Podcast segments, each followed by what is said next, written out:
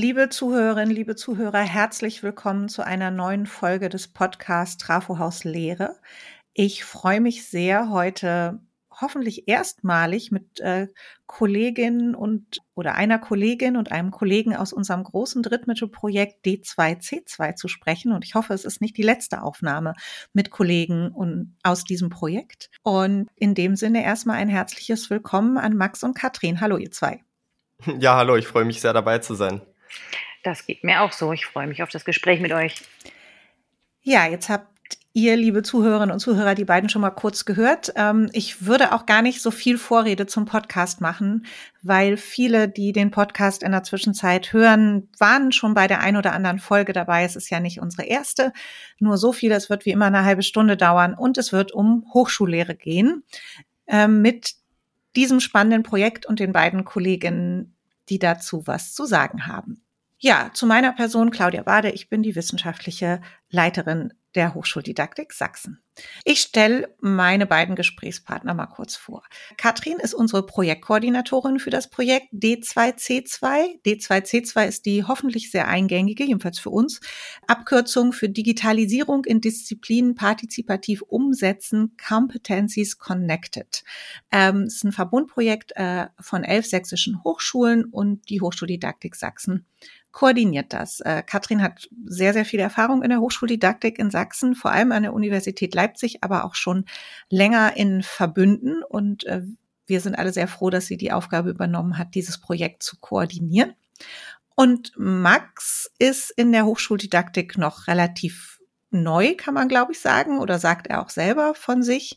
Er ist nämlich studentischer Mitarbeiter in äh, unserem Projekt D2C2 und äh, studiert Medieninformatik und interaktives Entertainment. Und soweit ich weiß, ist er auch sehr affin, was das Programmieren angeht. Also nicht nur aus dem Studiengang, sondern vielleicht auch aus sowas wie Freizeitbeschäftigung lässt sich schon Begeisterung für Digitalisierung herauslesen.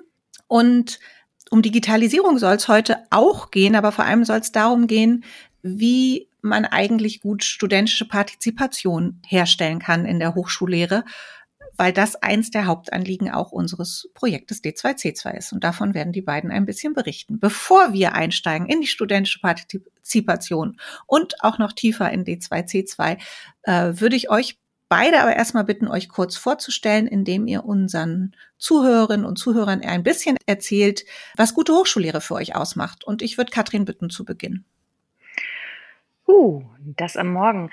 Ja, gute Hochschullehre macht für mich aus ähm, Spaß und Neugierde miteinander zu haben und Beziehungsangebote zu schaffen, beziehungsweise in Beziehungen gehen zu können, in Beziehungen zu gehen. Ich bin auch große Liebhaberin deshalb, das könnt ihr euch denken, für das Thema akademisches Mentorat. Vielleicht so viel von mir. Okay, vielen herzlichen Dank. Da waren jetzt schon Schlagworte drin, auf die wir hoffentlich nochmal zurückkommen im Laufe der Folge. Max, was macht denn für dich gute Hochschullehrer aus? Hm, ich habe da wahrscheinlich so ein bisschen eine voreingenommene studentische Perspektive, aber äh, was ganz Spannendes, was ich mal gehört habe, ist, äh, die beste Lehre ist die, die eigentlich will, dass die Studierenden besser sind als die Lernenden selbst. So, das ist bisschen auch so ein Credo, was ich seitdem immer hab, wenn es irgendwie um Lehre geht. Und ich denke, da geht ganz viel einher, was Katrin auch gerade gesagt hat. Also gerade Hand in Hand eben zu gehen äh, zwischen Lernenden und Studierenden ist da, denke ich, ein sehr, sehr großer Punkt, auf den wir dann nochmal eingehen. Aber auch generell, äh, wenn man will, dass seine Studierenden einfach besser werden, ist, denke ich, so eine gewisse Motivation das Wichtigste auf Lernendenseite. Und das ist eigentlich auch das, was sehr, sehr gute Hochschullehre für mich ausmacht. Okay. Man könnte jetzt fast denken, du hättest Antje Mansbrücke zitiert, die eine der drei Vorstandsmitglieder der Stiftung Innovation in der Hochschullehre ist, die ja dieses Projekt ähm, fördert und ausgewählt hat zur Förderung. Denn Antje Mansbrücke sagt immer, ähm, gute Lehre ist auch die Übergabe des Staffelstabs an die nächste Generation. Und das hast du ja gerade nur mit anderen Worten formuliert. Äh, Studierende sind besser werden durch die gute Lehre besser als äh, die Lehrenden, die es vermitteln. Also äh, da war jetzt sozusagen wahrscheinlich unbewusst schon der Brückenschlag, auch um einmal die Stiftung zu erwähnen, die dieses Projekt ähm, ausgewählt hat und fördert. Aber darüber wollen wir jetzt gar nicht plaudern, sondern wir wollen uns ein bisschen ja heute eben genau auf diese Studierendenorientierung konzentrieren und auf studentische Partizipation oder Ansätze wie Student as Partners. Ich würde mich mal mit einer ersten Frage an Katrin richten. Studierendenorientierung ist ja jetzt etwas, was schon länger wieder in aller Munde ist und auch so bei Akkreditierungen zum Beispiel eine Rolle spielt. Wie ist es aber, wenn man jetzt diesen Schritt weitergeht und studentische Partizipation ermöglicht und ausweitet und testet und ich vermute auch gelegentlich an Grenzen des Möglichen geführt wird, was so in Hochschullehre man meint auf jeden Fall zu gehen oder nicht zu gehen. Da gibt's, glaube ich, äh, sehr unterschiedliche Meinungen. Ihr äh, testet das ja aktuell relativ intensiv in dem Projekt und ich fände es sehr spannend, Katrin, wenn du einmal ein bisschen den Projektkontext schildern könntest, um das alles ein bisschen einzuordnen. Okay, also der Projektkontext ist, dass wir ähm, in fünf Fächern, und zwar der, den Ingenieurwissenschaften, der Informatik, in der Gesundheit und im Bereich Gesundheit und Soziales, in der Kunst und Gestaltung und in der Psychologie unsere fachlichen Schwerpunkte legen und äh, dort vier Schwerpunktthemen, nämlich das Thema digitale Werkstätten und Labore, Digital Skills, zum Teil auch digitale Matheaufgaben oder digitalisierte Matheaufgaben und das Thema digitale Prüfungen voranbringen. Das ist sozusagen der große Kontext. Wir haben uns gleichermaßen vorgenommen, zwei Themen weiter voranzubringen und zwar auf der einen Seite das Beforschen der eigenen Lehre und auch das Beforschen des eigenen hochschuldidaktischen Tuns, mhm. also die beiden Ansätze SOTL und SOAD. Und das Thema der studentischen Partizipation. Das Ganze tun wir, wie du schon gesagt hast, an elf Hochschulen. Das ist also, wenn jetzt jemand ganz, ganz gut zugehört hat, wie so eine Matrix, beziehungsweise eigentlich wie ein dreidimensionaler Würfel, wie sich die Themen verzahnen. Okay. Ähm. es klingt so, Claudia, als hättest du mehr Fragen, als dass ich gerade was erklärt habe. Gar nicht. Ich versuchte mir gerade vorzustellen, also ich kenne diesen Würfel ja relativ äh, gut und äh, ähm, trotzdem, also ich fand, du hast es super aufgebaut und trotzdem ist mir wieder bewusst geworden, wie komplex dieses Projekt ist. Und ich habe gerade überlegt, ob ich es noch mal in einem halben Satz irgendwie zusammenfassen, auf den Punkt bringen kann und stellte fest, ich kann es definitiv nicht. Du hast das gerade schon wunderbar runtergebrochen in diese nicht visuelle Welt, in der wir gerade unterwegs sind, wo man es einfach nicht visuell darstellen kann, aber das Bild des dreidimensionalen Würfels ist hoffentlich allen in den, in den Köpfen geblieben. Ich habe eine kleine Nachfrage, weil ich hoffe, dass es die Zuhörerinnen und Zuhörer auch interessiert. Warum die Fächerspezifik? Also warum diese Fächer? Warum diese Fächer? Warum Fächer überhaupt oder warum diese Fächer? Na, beides. Aha, beides. Ähm, die, warum diese Fächer? Das ist einfach eine Aushandlung zwischen den Antragschreibenden, also den Prorektorinnen in den äh, jeweiligen beteiligten Hochschulen. Da spielen Länderinteressen zum Teil eine Rolle, da spielen, ähm, also wo es hingehen soll im Land Sachsen, da spielen ähm, Interessensgruppen eine Rolle. Mhm. Ähm, warum Fachspezifik? Ich weiß nicht, wer jetzt gerade diesen Podcast hört, aber wenn es Hochschuldidaktikerinnen sind, dann kennen sie wahrscheinlich den Satz, ja, die Hochschuldidaktik, das ist uns zu allgemein, wir brauchen es fachspezifik. Und die allgemeine Hochschuldidaktik kann uns nicht helfen.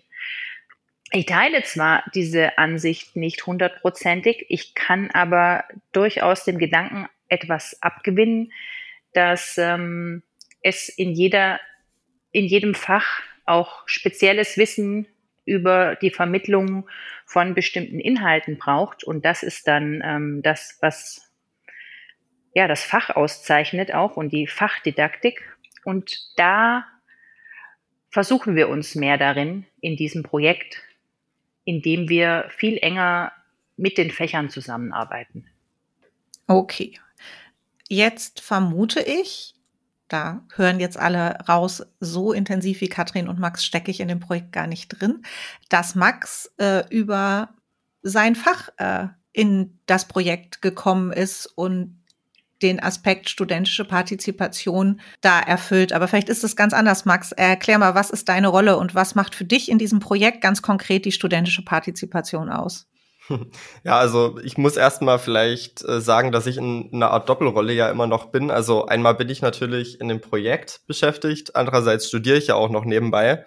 Äh, in, insofern habe ich ja erstmal diese studentische Perspektive, die nicht jeder im Projekt wahrscheinlich hat. Darüber bin ich ja also auch ins Projekt gekommen, wenn man so will. Äh, wo ich im Projekt sitze, ist vielleicht auch erstmal wichtig einzuordnen. Katrin hat ja gesagt, dass es eben verschiedenste Bereiche gibt, die eben abgedeckt werden im Projekt. Und ganz konkret sitze ich äh, an dem Teilbereich Digital Skills. Das heißt, es geht darum, wie und äh, also auf welche Art kann man erstmal Studierenden bestimmte Fähigkeiten vermitteln, die eben für die kommenden Jahre oder auch Jahrzehnte ganz, ganz wichtig werden, um überhaupt studieren zu können. Und wie es der Name schon sagt, es ist eben hauptsächlich das Digitale, hm. was da eine ganz, ganz große Rolle spielt. Und da kann ich natürlich mich auch ganz konkret einbringen. Ich komme ja aus der Informatik, deswegen da kann ich auch meine äh, ja, Expertise so ein bisschen einbringen. Einerseits kann ich natürlich sagen, äh, in der Informatik, welche Kernbereiche gibt es da und wie kann man die rausstellen, um vielleicht eben besser studieren zu können. Was aber für mich total neu ist und wo ich mich quasi auch im Projekt erstmal orientieren musste, ist äh, überhaupt rauszufinden, welche Kompetenzen sind für verschiedene Fachbereiche notwendig. Und da kann ich vielleicht auch noch mal ein Stück zurückgehen zu der Frage, die Katrin gerade beantwortet hat, warum die ganzen Fachbereiche. Und zumindest für meinen Teil kann ich da unterstreichen, es ist wirklich super, super viel und super komplex, äh, wie schnell sich da Unterschiede auftun. Also, um nur mal ein Beispiel zu nennen, vielleicht, wenn ich jetzt Medizin studiere und ich muss mich da irgendwie mit auseinandersetzen, was ist denn da digital wichtig, dann kommt vielleicht sowas schnell auf wie Datenschutz oder äh, zum Beispiel die generell Patientenakten, während bei der sozialen äh, oder den sozialen Bereichen dann natürlich komplett andere äh, Bereiche eine wichtigere Rolle spielen. Also das ist wirklich sehr komplex. Und vielleicht zu der Frage, wie die studentische Partizipation für mich ganz praktisch aussieht. Vielleicht kommen wir dazu auch später nochmal zu sprechen. Wie gesagt, ich bin ja ähm, eben noch Student hier an der Hochschule und wir haben tatsächlich eine Art Kooperation, wenn man das so nennen darf mit dem Projekt, in dem wir auch ganz konkrete Anwendungen umsetzen, die am Ende für diesen Fachbereich Digital Skills eben helfen können sollen. Und da sitze ich also auch mit dran. Das heißt, es ist tatsächlich diese Doppelrolle, von der ich eingangs gesprochen habe. Einmal eben so ein bisschen diese didaktische Seite beleuchten, auch Recherche durchaus, ein bisschen theoretischer und andererseits halt wirklich praktisch in dem Bereich, in dem ich was kann. Und das ist das, was für mich auch ganz wichtig ist, mich wirklich einzubringen in das Projekt. Okay, ähm, ich habe es, glaube ich, am Anfang auch gar nicht erwähnt. Du studierst an der Hochschule mit Weida. Der Hochschule genau. soll die Ehre auch noch zu Gebühr werden, dass wir sie hier erwähnen ähm, und dass sie ähm, eben in diesem Projekt aktiv ist äh, in verschiedensten Bereichen. Du hast gerade die Digital Skills betont, aber auch am Ende, und da würde ich gerne nochmal nachfragen, hast du gesagt, ihr macht eine konkrete Anwendung. Kannst du da noch ein bisschen mehr drüber erzählen? Ja, ja, gerne. Im Endeffekt sind es sogar zwei Anwendungen, die bei uns entwickelt werden. Also das ist eben im Masterstudiengang, äh, der auch erwähnt wurde, Medieninformatik. Und da geht es eben darum, dass äh, Studierende sich in Gruppen zusammenfinden und ganz, ganz konkrete Alltagsprobleme lösen. Also in unserem Fall ist es jetzt vielleicht kein Alltagsproblem, aber zumindest äh, ein Problem aus der Realwelt, nämlich mhm. hier für das Projekt. Und wie schon gesagt, das Ganze setzt eben bei den Digital Skills an und soll mhm. eben zwei Probleme lösen. Das erste Problem, an dem ich auch sitze, das beschäftigt sich damit, dass Studierende manchmal nicht adäquate Form haben, um zu lernen. Das geht auch konkret darum, dass sie eben keine guten Ansatzpunkte haben, wenn sie sich in diesen digitalen Kompetenzen fortbilden mhm. wollen. Und der ausschlaggebende Punkt hier war, eine neue App zu entwickeln, die das besser unterstützt. Die okay. App, die setzt quasi bei, bei dem Spielprinzip von Quizduell an, aber hat da viele Aspekte, die deutlich mehr eben in die didaktische Richtung gehen und nicht nur in den spielerischen Aspekt reinspielen. Und die zweite Anwendung, äh, die sitzt konkret bei dem Fachbereich dem, der, der sozialen Arbeit bei uns hier in Mittweida, also spielt in den Gesamtfachbereich des Projekts Gesundheit und Soziales hinein.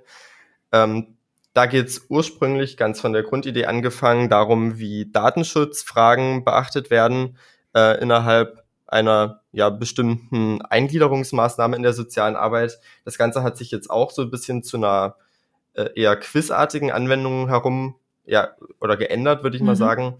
aber mit dem bedeutenden Unterschied, dass es hier ganz konkret in der Lehre ansetzt und auch in den Vorlesungen verwendet wird. Also da gibt es nochmal deutliche Unterschiede zwischen den beiden Anwendungen. Okay. Ähm, eine kurze Nachfrage, bevor ich dann versuche, Katrin auch wieder in unser Gespräch einzuholen.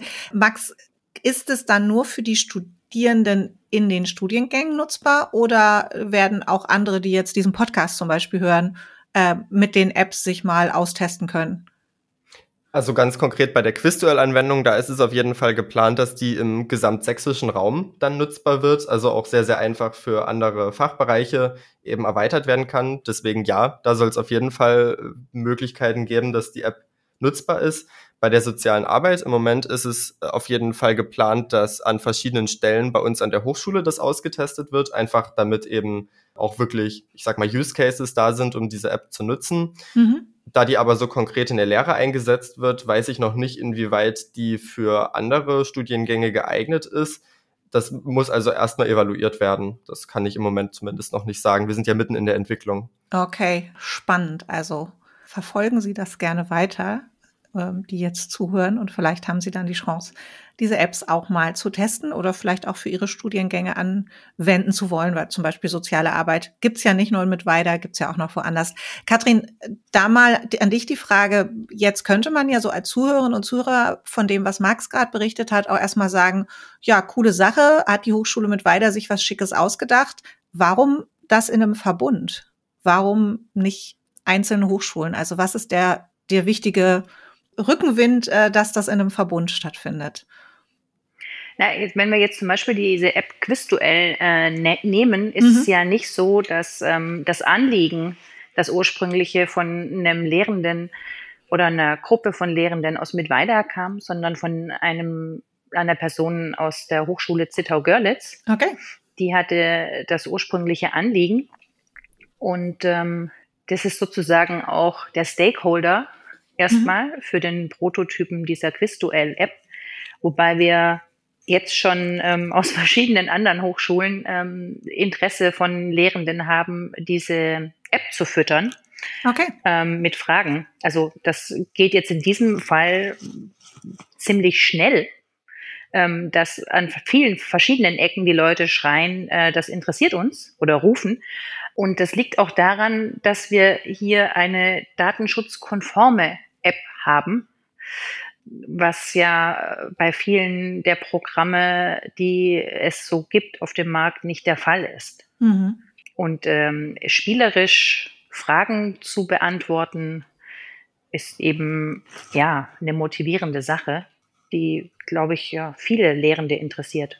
Okay, jetzt habe ich verstanden, zum Beispiel diese App oder die beiden Apps werden entwickelt im Sinne von studentischer Partizipation. Also Studierende sitzen nicht nur in ihren Lehrveranstaltungen, entwickelt das, sondern wie zum Beispiel Max arbeiten auch im Hintergrund an den didaktischen Konzepten und an dem, der Recherche mit, äh, die schon davor stattfindet, bevor überhaupt das Seminar startet. So stelle ich mir das jetzt gerade ebenfalls vor oder die Veranstaltung. Wie bringt ihr die Hochschuldidaktik auch noch rein? Ähm, Max sagt ja, hat ja gesagt, dass er da jetzt natürlich auch den ein oder anderen Zugang schon bekommt. Aber ähm, ich könnte mir vorstellen, dass ihr auch nochmal versucht, eben Studierende, Lehrende und Hochschuldidaktiker zusammenzubringen im Projekt bei dieser Entwicklung zum Beispiel von so einer App. Verstehe ich das richtig, Katrin? Hm, ja, also es ist ja so, dass, ähm, das habe ich vorhin nicht erwähnt, neben dem, dass wir in fünf Fachbereichen mit vier Schwerpunkten arbeiten, haben wir an allen elf verbündeten Hochschulen Hochschuldidaktikerinnen, die ähm, die Lehrenden oder Lehrenden und Studierendengruppen unterstützen und begleiten. Mhm. Ähm, und so ist das dann auch bei so einer App-Anwendung. Das gestaltet sich an den Hochschulen unterschiedlich aus. Aber jetzt als Prototyp würde ich sagen, ein Lehrender weiß von der Hochschuldidaktikerin vor Ort, die mit dem Thema vertraut ist und äh, ruft sie dazu, beziehungsweise durch die Hochschuldidaktik wird überhaupt erst bekannt, dass es diese App gibt. Ähm, auch indem wir bestimmt zum Wintersemester, also zum kommenden Wintersemester mhm. dann auch Veranstaltungen dazu machen. Okay. Vielleicht als Hintergrund, wir wissen nicht, wann Sie diese Folge äh, hören. Wir nehmen auf im April 2023. Das heißt, Katrin meinte gerade das Wintersemester äh, 23, 24. Ähm, Exakt. Damit man es ein bisschen einordnen kann. Vielleicht hören Sie es auch irgendwann 25 und das alles ist schon State of the Art und die App hat sich über in ganz Deutschland in alle möglichen Hochschulen reingetragen. Wir wissen es noch nicht. Wir sind sehr gespannt, was da passiert. Max, was mich noch interessieren würde, was sagen denn deine Kommilitonen und Kommilitonen dazu, auch dass du ja vielleicht eine etwas andere Rolle auf einmal hast, als nur Student zu sein, der da mitarbeitet. Ich denke, die finden das insgesamt ganz spannend. Also es ist natürlich immer so, dass ich auch bisschen ja eine Ansprechperson bin, wenn es um, um die ganzen Fragen geht, wie jetzt die Kommunikation läuft, hin zum Stakeholder, der ja erwähnt wurde von der Hochschule Zittau-Görlitz, aber eben auch ins Projekt hinein weil es sind natürlich verschiedene Perspektiven, die uns da eben Ideen reinbringen, die uns einfach inspirieren und durch die wir halt auch Entscheidungen treffen am Ende. Deswegen, ich denke, insgesamt habe ich da eine spannende Rolle, würde ich von mir sagen. Und ich denke, die Kommilitonen sehen das ganz ähnlich an der Stelle. Ähm, das heißt, ich höre jetzt auch ein bisschen raus, es ist manchmal auch leichter in so einem äh, von Studierenden zu Studierenden Kommunikation vielleicht auch Studierende zu motivieren oder zu unterstützen, wenn sie irgendwelchen Herausforderungen begegnen?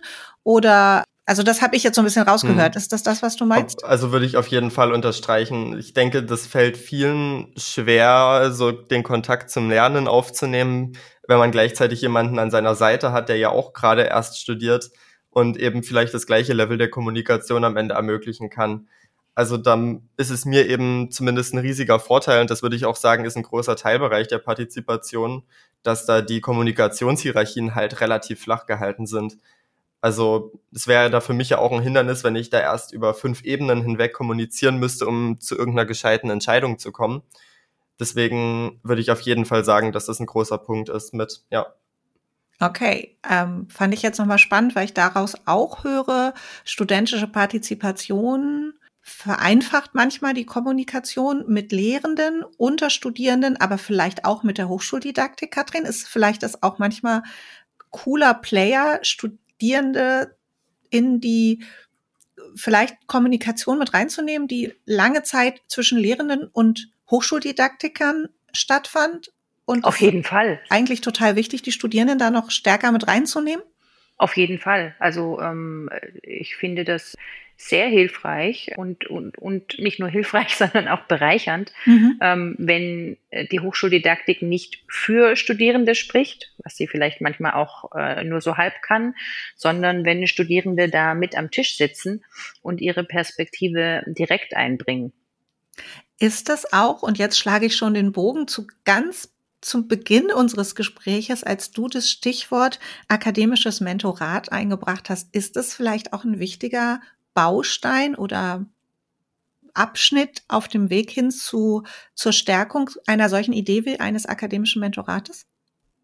Habe ich noch nicht drüber nachgedacht. Hm, lass uns gemeinsam drüber nachdenken. Okay.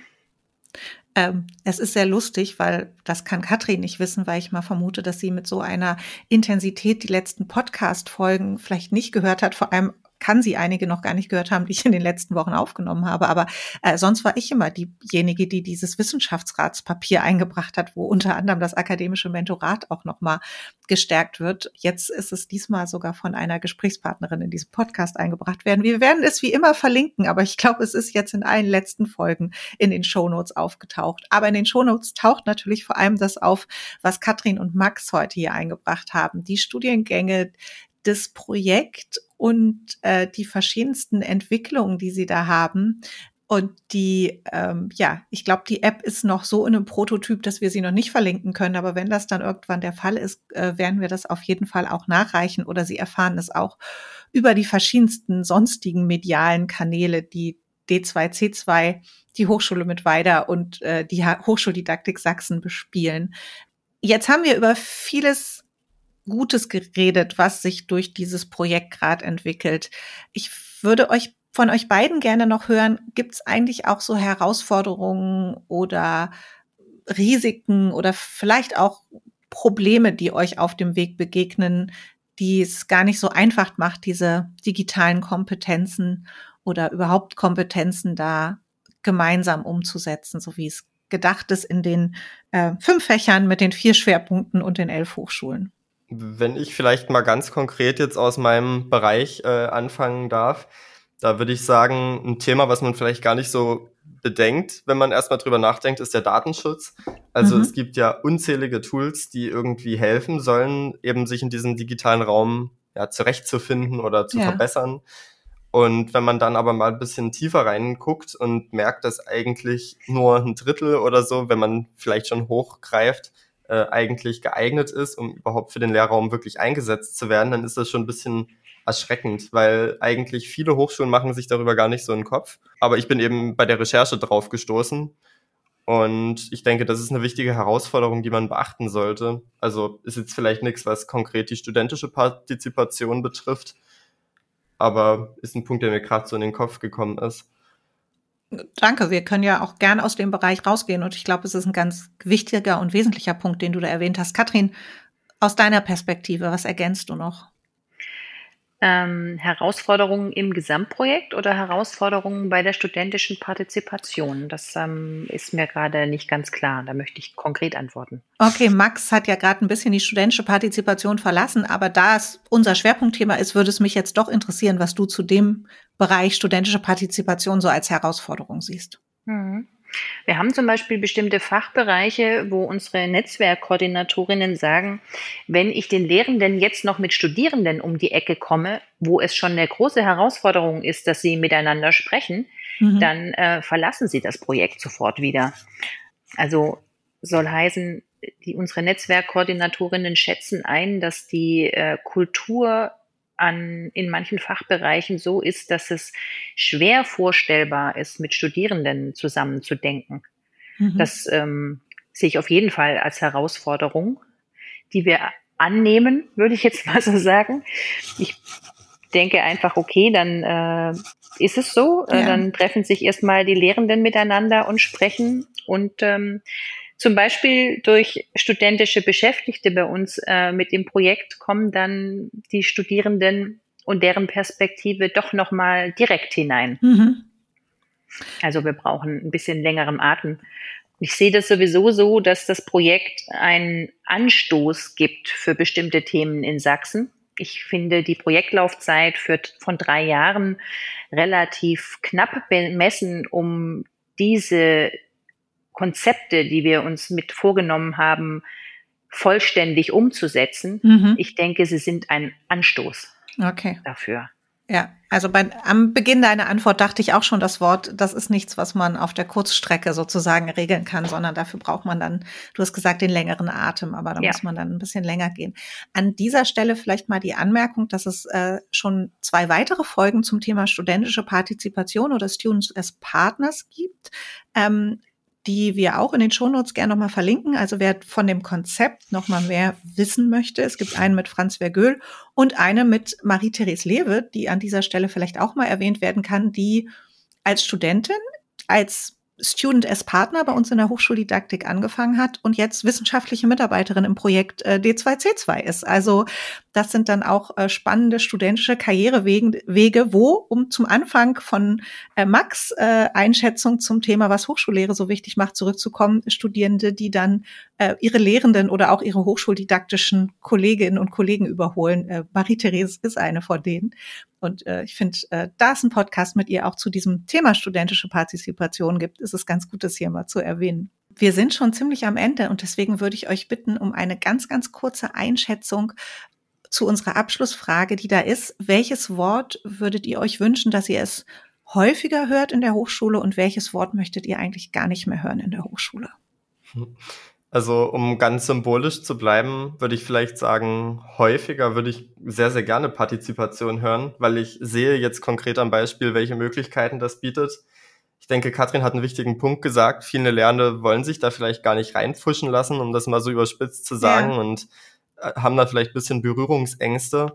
Und deswegen ein Wort, was ich vielleicht seltener hören wollte, ist eben genau diese Berührungsangst oder vielleicht auch das Wort Hierarchie, also okay. ist natürlich symbolisch gesprochen, weil man hört es nie, man sieht es nur vor seinen eigenen Augen. Aber das sind zwei Sachen, die, die, denke ich, ganz, ganz wichtig sind, abzubauen, um eben zu einer besseren Partizipation zu kommen. Katrin. Ich ähm, fände es eigentlich spannend, wenn wir häufiger auch über das Verlernen sprechen würden mhm. in Hochschulkontexten.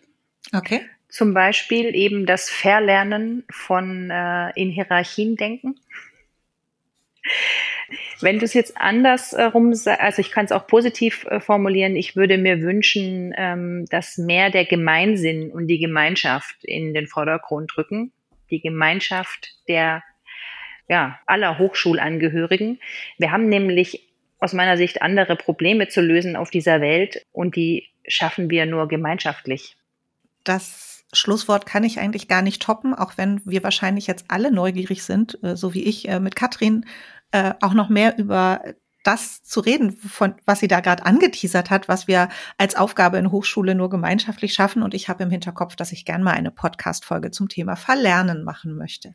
Ich danke äh, allen fürs Zuhören, die jetzt in ein komplexes Projekt mit uns eingestiegen sind und äh, trotzdem in ein ganz, ganz konkretes Feld, was in diesem Projekt, aber auch darüber hinaus sehr, sehr wichtig ist, nämlich die Idee Student as Partners und studentische Partizipation in der Hochschullehre zu stärken, zu verbessern, weiterzuentwickeln und auch zu reflektieren. Äh, vielen herzlichen Dank, Max, dass du dir zu Semesterbeginn, äh, der mit Sicherheit hektisch ist, die Zeit für uns genommen hast. Vielen Dank, Katrin, für deine Insights als Projektkoordinatorin und äh, allen Zuhörerinnen und Zuhörern vielen Dank fürs Zuhören.